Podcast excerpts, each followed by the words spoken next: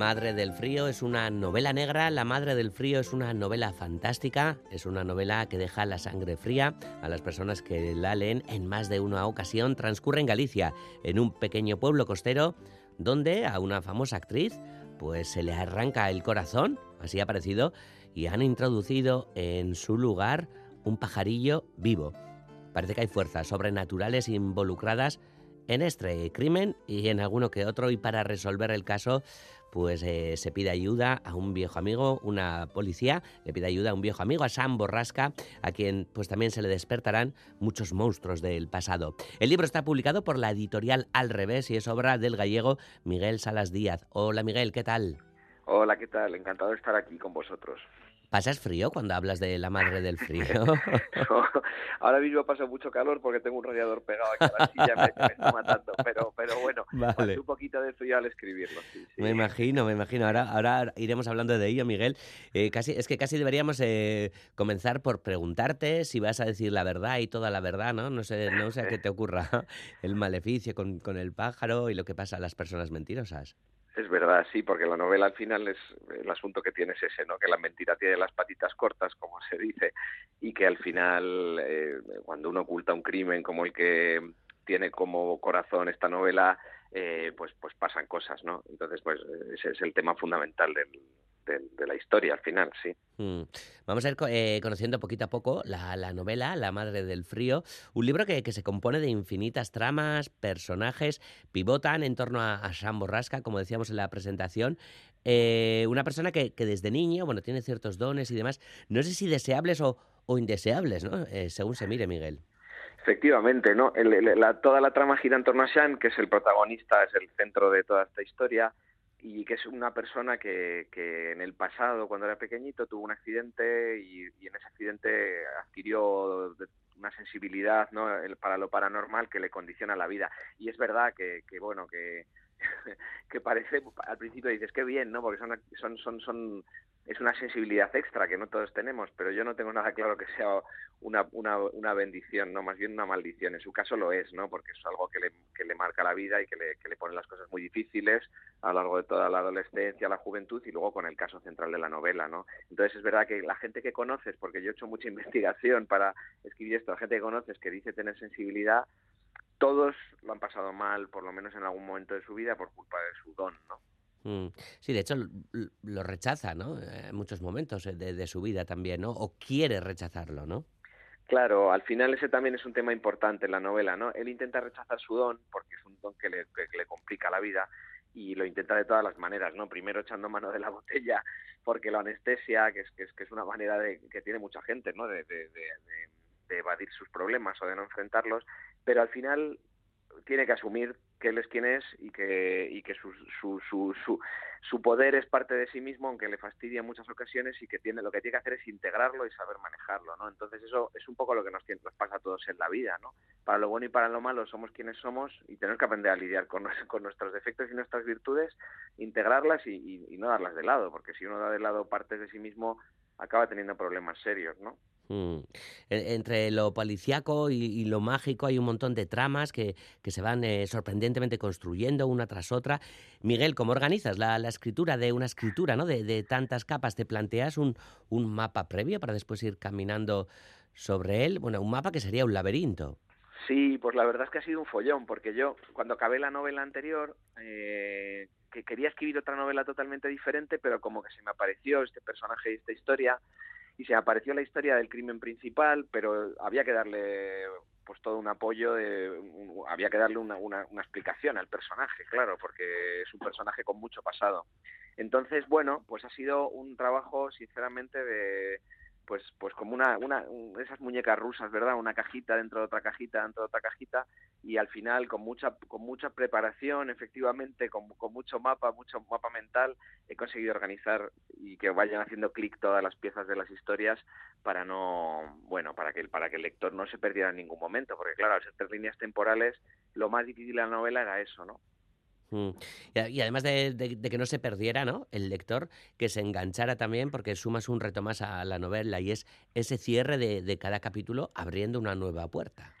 Sí, eso es. Quería intercalar siempre las, las tres líneas temporales para que eh, justo el capítulo al acabar le faltara una clave que, eh, al que a la que diera una, una, explicación el siguiente capítulo, ¿no? Con una revisión del pasado, con una entonces bueno, efectivamente siempre dejo ese al final del el, final del capítulo siempre abre otra historia, ¿no? Es un poco la, la idea era dejar al lector con ganas de más, porque bueno, para mí lo fundamental era que la novela enganchara a pesar de la complejidad de las tramas. Yo creo que es una novela por lo que están diciendo los lectores, por redes sociales, y pues, pues, pues es una novela que engancha, ¿no? Que, que acabas un capítulo queriendo saber más. Mm. Eh, la mayoría de, de, de personajes y de protagonistas son personajes no normativos, Miguel. Efectivamente, son personajes no normativos. Yo ahí quería... Bueno, es verdad que en la, en la, en la literatura paranormal, ¿no? en la historia de los detectives del oculto, eh, eh, siempre siempre hay algún rasgo físico que supone una minusvalía en principio o aparentemente, pero que al final es, un, es, es una señal de que, haya, de que hay un conocimiento profundo, arcano, de que hay unas habilidades diferentes. La famosa cojera del diablo, ¿verdad? Que es la que he querido ponerle a Sean, ¿no? Y efectivamente son personajes no, no, normativos porque yo quería hacer en la novela una reivindicación de la diferencia, ¿no? Entonces son todos personajes que cuando los presento se supone que son un grupo de, de, de personas con capacidades extraordinarias que se enfrentan al mal, y, y, cuando el lector se encuentra con ellos, pues efectivamente son personajes, pues, pues uno es jorobado, la otra es, es muda, ¿no? ¿Verdad? Solamente es capaz de decir carallo, que es mamá carallo, que es esta bruja caboverdiana.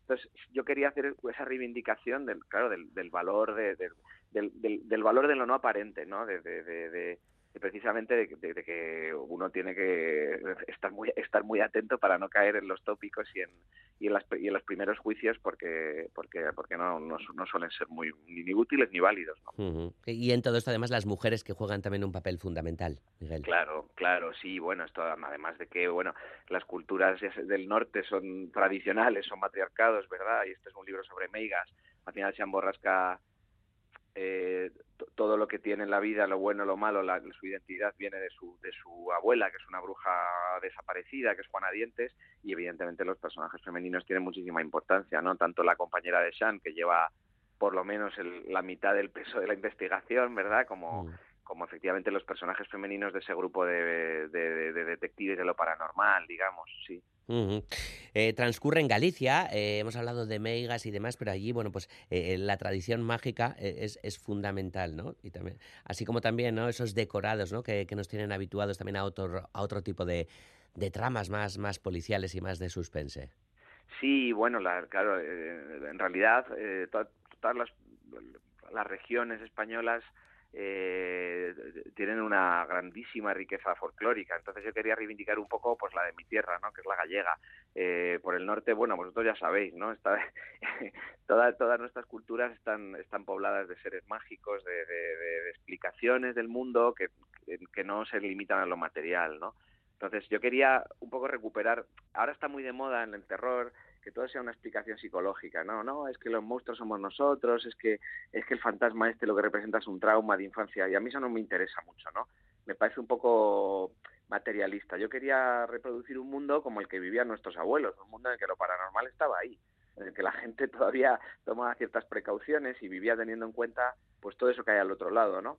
Entonces, pues, yo qué sé, pues en mi aldea hay gente que todavía que ha visto la Santa Compañía, que te lo cuenta con mucho con mucho miedo, con mucha aprensión y dices, jo, esto, esto que me está contando es verdad porque porque porque porque no hay más que verle la cara y oírle la voz, ¿no? Entonces yo quería hacer una reivindicación de de todo ese mundo de todo ese mundo folclórico que me parece fundamental y que efectivamente está muy relacionado con el paisaje, ¿no? Con, con, con la las costas, con los acantilados, con las nieblas, con los con las fragas, que son esos bosques, ¿verdad?, de árbol autóctono que hay todavía por allí, por la comarca de Ferrol. Mm.